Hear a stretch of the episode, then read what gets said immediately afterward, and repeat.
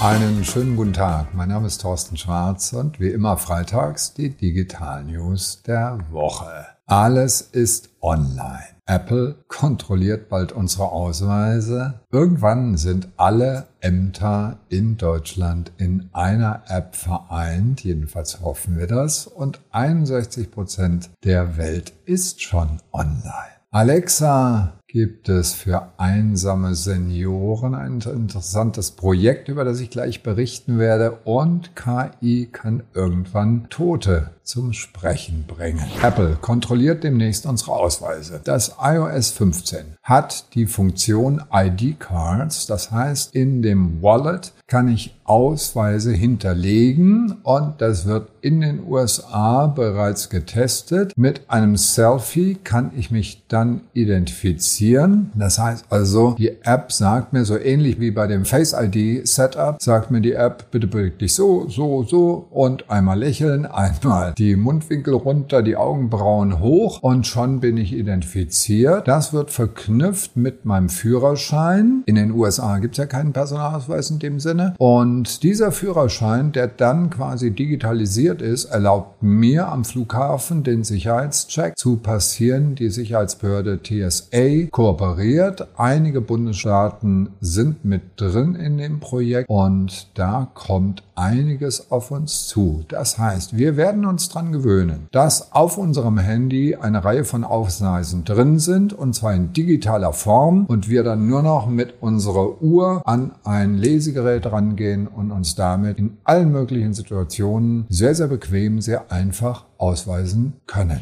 Ämter und Internet ist in Deutschland zumindest ein bisschen Widerspruch. Es gibt die ersten Apps, die Ausweis App 2 beispielsweise, die Nina Warn App gibt es und die hätte auch warnen können in Ahrweiler. Es gibt die Kopfpass App, die die Impfausweise drin hat, aber das sind immer einzelne Applikationen. Der CDU-Bundestagsabgeordnete Thomas Jansson-Beck ist Vorsitzende des C-Netz-Vereins der CDU-nahen Ideenschmiede, ähm, hat jetzt geäußert, dass er das Ziel verfolgt, alle Ämter in einer App zu verbinden. Das heißt also, die Behörden bekommen nur noch Module innerhalb einer sogenannten Deutschland-App. Ich bin sehr kritisch also tolle Idee, gar keine Frage. Ich bin aber sehr kritisch. Ich glaube eher, dass die großen Digitalkonzerne, nämlich beispielsweise Apple oder Google, das Rennen machen werden mit ihren Wallets. Und damit sind wir beim Punkt. Für Unternehmen heißt das, diese Wallets werden immer wichtiger. Wir müssen irgendwie sehen, wie wir selbst reinkommen mit Tickets, mit was auch immer. Also schauen Sie die Wallets in den iPhones, in den Android Telefonen werden in Zukunft an Bedeutung gewinnen und wir werden viel selbstverständlicher damit umgehen. Also nicht nur mit elektronischen Tickets, sondern eben auch mit elektronischen Ausweisen. Was nicht heißt, dass ich der Bundesregierung beim Thema Digitalisierung alles Gute, der neuen jedenfalls alles Gute und viel Erfolg wünsche, aber da ist leider noch viel zu viel zu tun.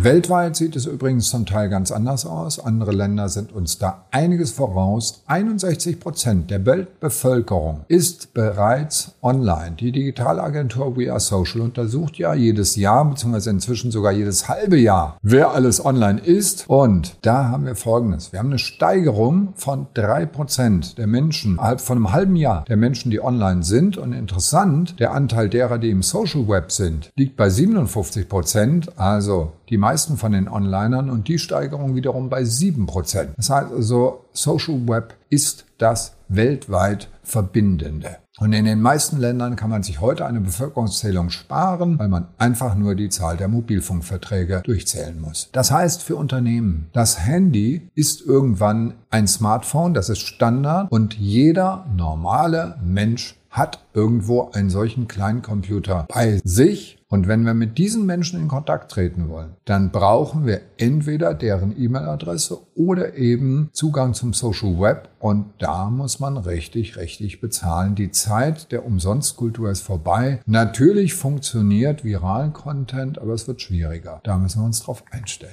Einsame Menschen nutzen jetzt schon das Internet, um mit anderen zu kommunizieren. Und die Entwicklungsagentur Rheinland-Pfalz hat gemeinsam mit dem Deutschen Roten Kreuz und dem Fraunhofer Institut Institut ein Modellprojekt Digitale Nachbarn ins Leben gerufen. Da waren 68 bis 83-Jährige angesprochen und die haben eine Alexa Echo Show bekommen. Das heißt, sie konnten per Videotelefonie miteinander Freundschaften schließen und haben das auch rege getan und haben überhaupt das Tool rege genutzt und sich daran gewöhnt, mit diesem Tool zu kommunizieren. Es gibt sogar Freundschaften zwischen den Chatbots der eines bekannten Versandhändlers, der Teil des Lebens dieser Senioren wurden, die dann mit dem geplaudert haben. Und das heißt für uns als Unternehmen, dass wir uns daran gewöhnen werden, dass also über Sprachmodule wir mit Menschen kommunizieren. Wir müssen Sprachinformationen bereitstellen, Audioinformationen bereitstellen, aber eben auch Antworten finden auf häufig gestellte Fragen.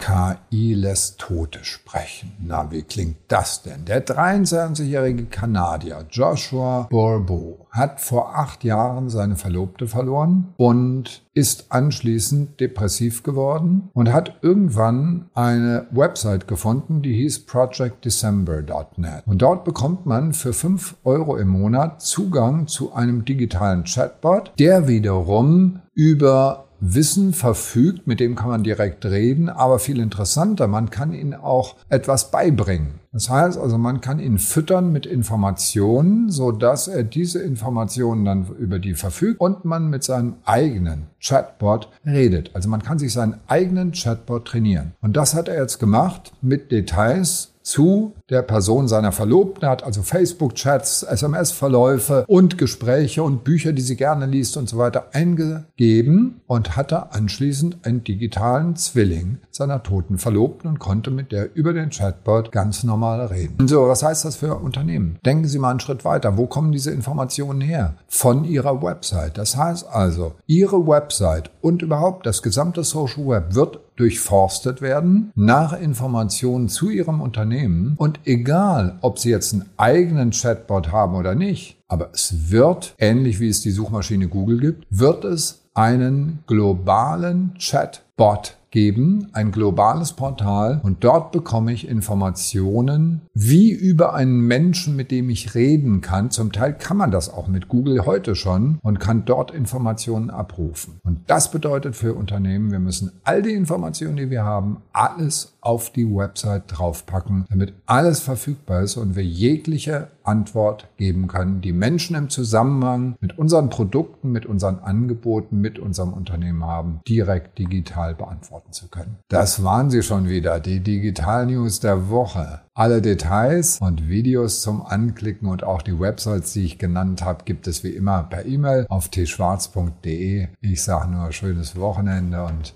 bleiben Sie gesund.